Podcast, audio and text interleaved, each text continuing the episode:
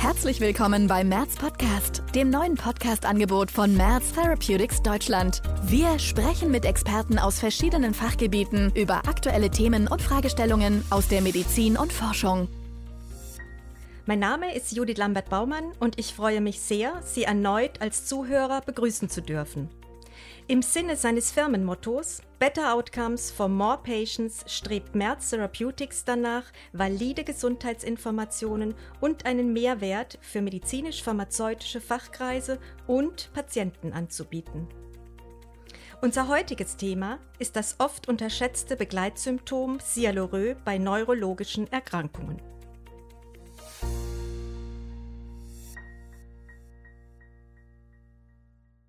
Die Sialorö, synonym auch als Hypersalivation, übermäßiger Speichelfluss bezeichnet, tritt häufig bei Patienten mit neurologischen Erkrankungen auf. Obwohl die Sialorö oft vorkommt und mit hohem Leidensdruck für die betroffenen Patienten und deren Angehörige assoziiert ist, wird ihr meist nur geringe Bedeutung beigemessen. Ich spreche heute mit Herrn Professor Dr. Wolfgang Joost. Sehr geehrter Herr Professor Joost, Sie sind seit dem 1. Juli 2013 Chefarzt an der Parkinson-Klinik Ortenau in Wolfach und setzen Botulinumtoxin seit über 20 Jahren beim übermäßigen Speichelfluss ein. Sie haben mehr als 300 Arbeiten publiziert und sind im Board mehrerer Fachzeitschriften sowie im Vorstand nationaler und internationaler Fachgesellschaften vertreten.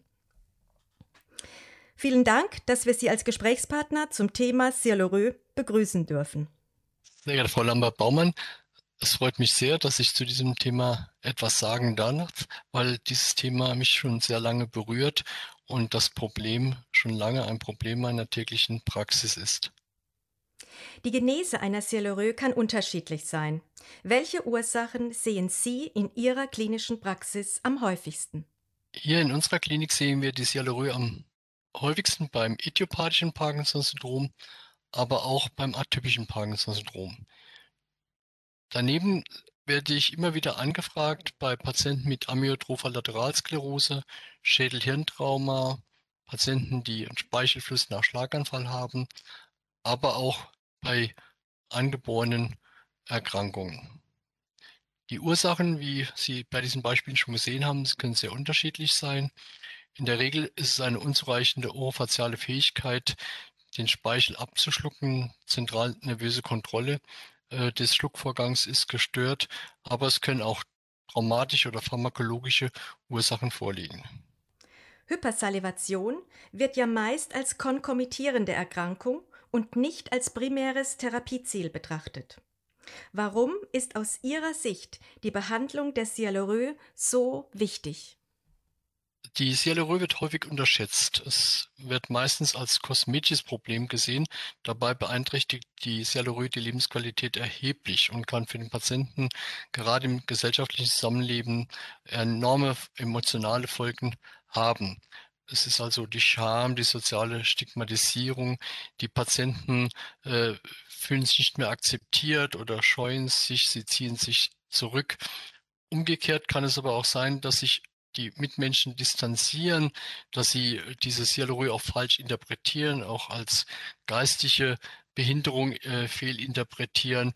Und das Problem ist, dass man die Sialorö auch sofort sieht. Es ist nicht so, dass die Patienten erst darauf angesprochen werden müssen, sondern man sieht es auf den ersten Blick. Und die Folgen sind dementsprechend vielfältig, nicht nur die Sozialstigmatisierung, aber auch das Benessen von Mund, Kind, Kind, Händen, Umgebung, die äh, Entzündungen im Mundbereich, die auch zu Schmerzen führen kann, die eingeschränkte Sprechfähigkeit, auch beim Sprechen spuckt man den äh, Gegenüber an. Das ist natürlich auch sehr störend und was natürlich ganz arg ist, wenn es zu Aspirationspneumonien kommt, die lebensbedrohlich sein können. Incobotulinumtoxin A, Xeomin von Merz, wurde als erstes Botulinum-Neurotoxin Typ A zugelassen zur Behandlung der chronischen Sialorö aufgrund neurologischer Erkrankungen bei Erwachsenen. Sie, lieber Herr Professor Joost, waren Studienleiter der zugrunde liegenden SIAXI-Studie, die zur Zulassung geführt hat. Welche Ergebnisse hat diese Studie gezeigt? Ich bin nach wie vor immer noch von der SIAXI-Studie begeistert. Sie ist eine Studie, wie man sie sich wünscht.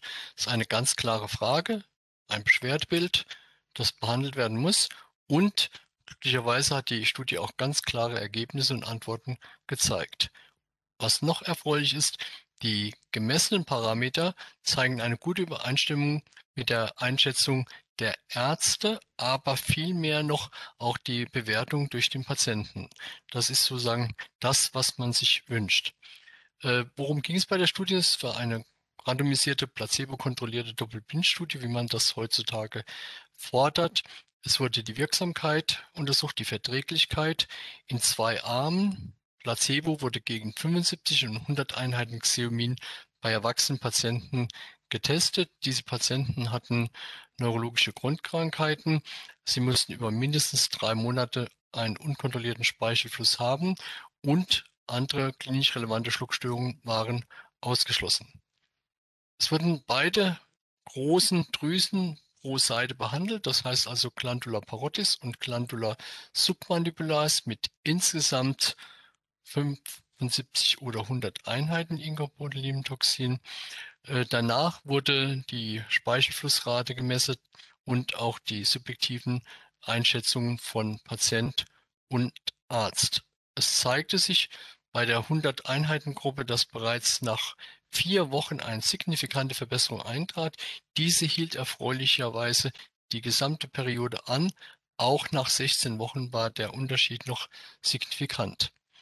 Die Studie wurde fortgeführt in einem offenen Design, das heißt, beide Gruppen haben dann die äh, Studienmedikation erhalten. Und auch dort konnte man sehen bei den drei nachfolgenden Behandlungen, dass es jeweils bis zu sechs, zehn Wochen einen sehr guten äh, und signifikanten Erfolg zeigt. Also letztendlich über sieben, äh, 64 Wochen konnte ein Effekt erzielt werden durch die äh, wiederholenden Injektionen. Das heißt also auch im Langzeitverlauf zeigt sich eine gute Besserung und erfreulicherweise sogar eine Verbesserung, die etwas zunahm. Das heißt, die Effekte in beiden Gruppen nahmen im Verlauf sogar noch weiter zu, sowohl was den Speichelfluss betraf, als auch die subjektiven Parameter. Wo sehen Sie den Stellenwert von Incobotulinumtoxin A bei der Therapie des übermäßigen Speichelflusses in der Versorgungsmedizin? Für uns ist ein großer Fortschritt. Es ist ja die erste zugelassene Therapie und auch das erste zugelassene Botulinumtoxin zur Behandlung der chronischen Sialorrhoe bei Erwachsenen.